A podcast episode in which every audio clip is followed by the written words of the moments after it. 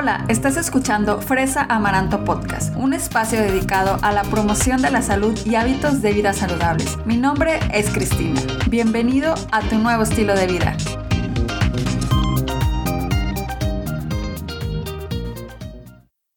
Hola, ¿cómo estás? Gracias por estar de nuevo en otro episodio de Fresa Amaranto Podcast.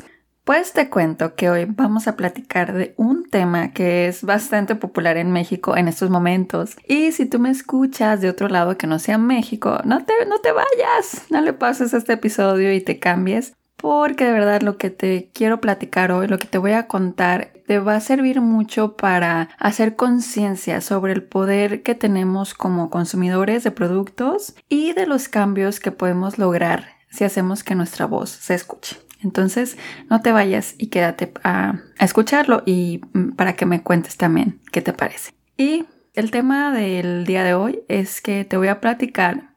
Eh, en México se, está llevando a cabo un nuevo etiquetado en los alimentos. Y te voy a platicar, o sea, por qué este cambio, por qué se decidió hacer y sobre todo te voy a dar mi opinión al respecto.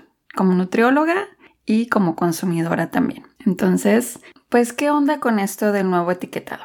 Esto del nuevo etiquetado es una actualización de la norma mexicana sobre el etiquetado, que se le conoce como la norma 051. Y este nuevo sistema de etiquetado es una estrategia que se está implementando para combatir el sobrepeso y la obesidad en México porque en México, la verdad, eh, este, el problema de la obesidad y del sobrepeso es un gran, gran problema en México. Y no sé si tú sabías, pero México ocupa el primer lugar como el país con mayor obesidad en el mundo. Esto eh, me refiero a obesidad infantil. Y el segundo en obesidad en, en adultos. ¿Quién crees que sea el primero? bueno, es Estados Unidos. Entonces, bueno, ahí en ese aspecto, pues estamos entre los top 5. Entonces, también esto del nuevo etiquetado es para, para combatir este gran problema de salud pública. Y este nuevo etiquetado también viene a ser como una solución, vamos a decir, tal vez algunas personas lo vean como extrema, pero ahora sí, como dice el dicho, a situaciones extremas, pues medidas extremas. ¿Verdad? Ahora, ¿por qué se cambiaron las etiquetas? Y te platico, mira, diversos estudios se han realizado sobre el cómo la gente percibe las etiquetas en los productos, sobre todo el etiquetado frontal. En la parte de abajo, tú puedes ver en el producto que en la parte de abajo tiene unas como, como burbujitas, unas bolitas, y ahí viene que dice 150 calorías, tiene más del 30% de estos, eh, y así, o sea, vienen unos números que hasta yo misma me confundo, o sea, la verdad, yo ni los pelo esos números. Entonces, hay muchos estudios que demuestran que este etiquetado de verdad no, no funciona para el propósito que es que cuando tú escoges un producto inmediatamente sepas si lo que estás comiendo pues va a ser bueno para ti, ¿verdad? O va a ser saludable para ti. Entonces, pues con estos estudios, con toda esta investigación y todos los resultados que se han visto, pues se decidió comenzar a buscar nuevas estrategias para que las personas puedan leer e interpretar las etiquetas de una manera sencilla y efectiva. Y por eso es que nace este nuevo etiquetado. A este nuevo etiquetado se le conoce como etiquetado de advertencia. Seguramente tú estás así como que, bueno, ¿y esto qué? O sea, ¿de qué se trata todo esto? ¿De qué me hablas? No entiendo nada. Y bueno, yo estoy por eso es que quise hablar de esto porque sí he recibido preguntas tanto en mis redes sociales como familiares, amigos que están como que eh, pues así como un poco confundidos con lo que está pasando, sobre todo porque ahorita ya se está viendo este nuevo etiquetado en los productos, entonces eh, la gente está como que, pues sí, sacada de onda, como, como decimos en México.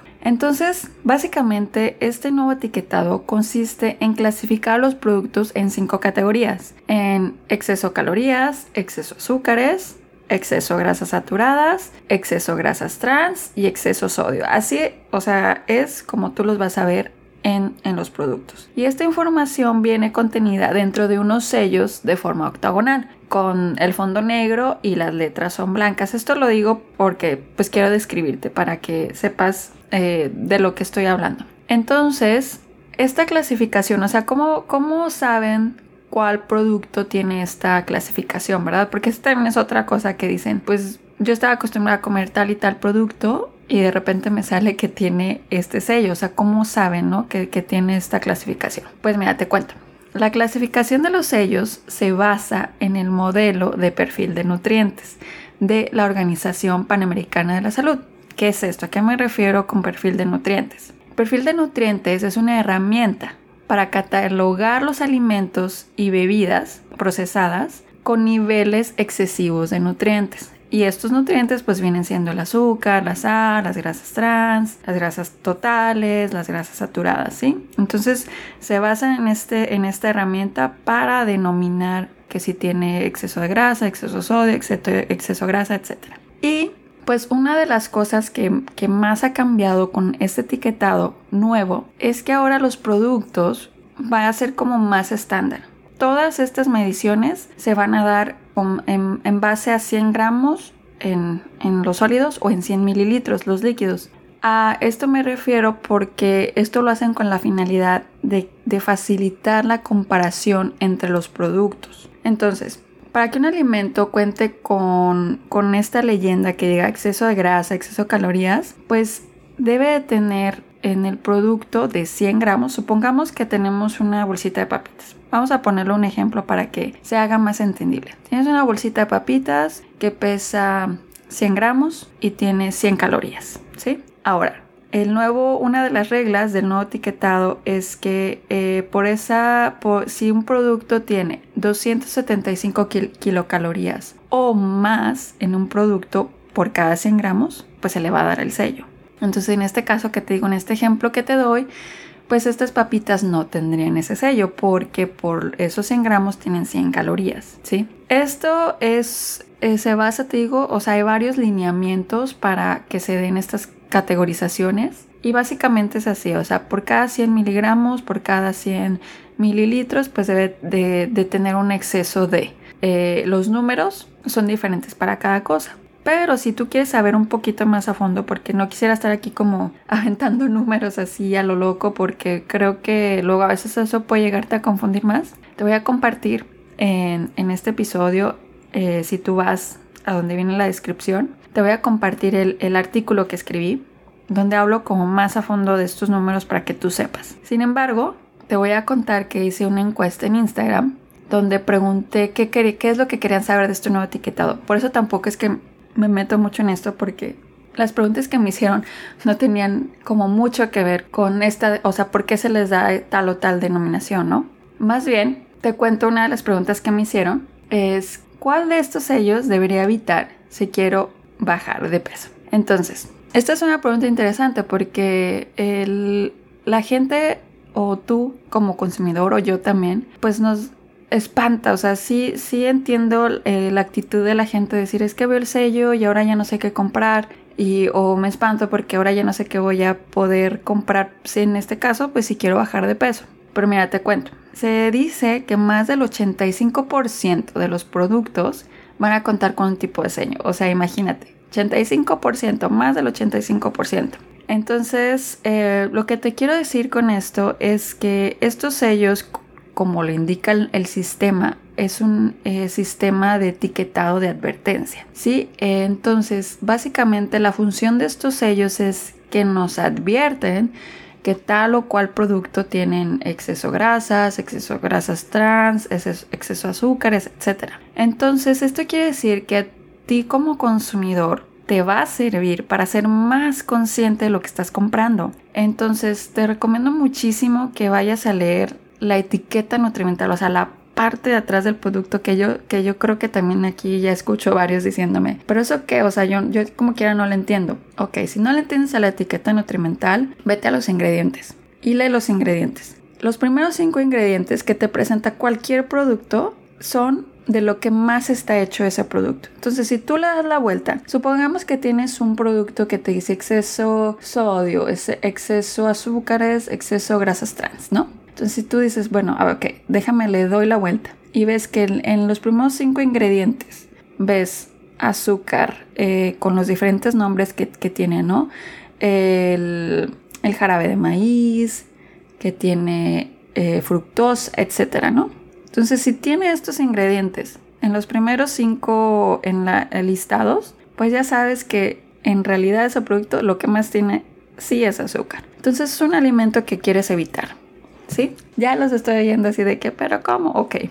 De verdad, esto es una es algo que es un hábito que creo yo tenemos que implementar en todas nuestras compras de, de súper. Pero bueno, respondiendo a la pregunta de esta persona, que seguramente con lo que acabo de decir no se va a quedar contenta, porque siempre pasa que no, dime exactamente lo que tengo que dejar de hacer para bajar de peso. Y en este caso, bueno, para responder así una cosa como más directa, más concreta, lo que yo te digo es que si estás buscando la pérdida de peso, hay que evitar todos. yo creo que tampoco esto te va a gustar mucho, pero bueno, algo todavía más en concreto, yo creo que sería el azúcar. Evitar el azúcar. Si lo que estás buscando es la pérdida de peso, eh, yo diría que evites el que diga exceso azúcar. Pero tomando en cuenta esto que te acabo de decir, vete a leer la etiqueta, vete a leer eh, los ingredientes, ¿ok? O sea, nada más te vayas así de que ya me dice que exceso de azúcar, ya no lo compro. No, no, no, no. Acuérdate, tú eres el que tiene el poder al momento de comprar un producto. Ahora, otra pregunta que me hicieron fue la cantidad de sodio para otorgar el sello. ¿Cuánto, se le, ¿Cuánto debe tener un producto para que se le otorgue el sello? Y en un alimento sólido debe de tener más de 300 miligramos de sodio para que se le dé el sello de eh, exceso sodio. ¿Ok? Y pues acuérdate, es súper importante limitar el consumo de sodio porque está ligado a problemas como la hipertensión arterial. ¿Ok? Bueno, la verdad es que este tema da para, uff, muchísimo, muchísimo más, contarles muchas más cosas, pero eh, la verdad es que quiero llegar a este punto de decirte lo que pienso, lo que pienso como nutrióloga y como consumidora de todo esto que está pasando. Y bueno, como profesional de la salud, creo que esta estrategia sí puede servir para concientizar a las personas a tomar mejores decisiones a la hora de comprar los productos. Tampoco no se trata de que ahora evites todos los sellos, como te digo antes. O sea, no, no se trata tampoco de satanizar el producto decir, ese tiene cinco sellos, ya no lo quiero. Porque como te digo, o sea, ahora se tienen que reportar por cada 100 miligramos o por cada 100 mililitros. Y hay veces productos que no llegan a tal cantidad. O sea, no llega... Em, no es, no es la porción, los 100 miligramos lo que te comes, entonces ahí esto es como uno de los retos también, o sea, como, consumidor entender eso. Entonces, además de, de, que pienso que como profesional de la salud pienso que sí puede ayudar a concientizar, también creo que puede ayudar al consumidor a ser más responsable en el aspecto de que se vaya a leer las etiquetas, se vaya a leer los ingredientes, como también te mencionaba anteriormente, porque una vez que tú, que tú tomas control sobre eso, créeme que los productos eh, te hacen los mandados. ahora tú ya vas a poder, este, pues, escoger mejores productos. Y bueno, como consumidora, esta es como mi otra opinión, eh, pues sí, no te voy a mentir, sí saca de onda ver los sellos, sí saca de onda ver un producto y sobre todo porque los sellos son grandes, o sea, como que ver esos eh, octágonos gigantes y que te diga exceso de grasa, exceso de azúcar, tal vez un producto que tú decías, bueno, este producto creía que era saludable y pues ahora resulta que no. Creo que lo que tenemos que hacer es que hay que darle tiempo al tiempo, acostumbrarnos a ver estos cambios y sobre todo darnos la oportunidad de ver otros productos, ¿verdad? O sea, a lo mejor te digo, aquí entra esta parte de la concientización para, pues sí, elegir productos más naturales y menos procesados. Y pues hasta aquí llegó el episodio del día de hoy. te digo, esto da para mucho más, pero espero que te haya gustado, espero que te haya dejado algo positivo en tu vida o al menos que hayas aprendido cómo funciona esto de los sellos. Y déjame saber qué te pareció el episodio. Si tienes todavía más dudas, con gusto te las contesto. Me puedes buscar en Instagram, estoy como Fresa Amaranto, también en Facebook como Fresa Amaranto y también en TikTok.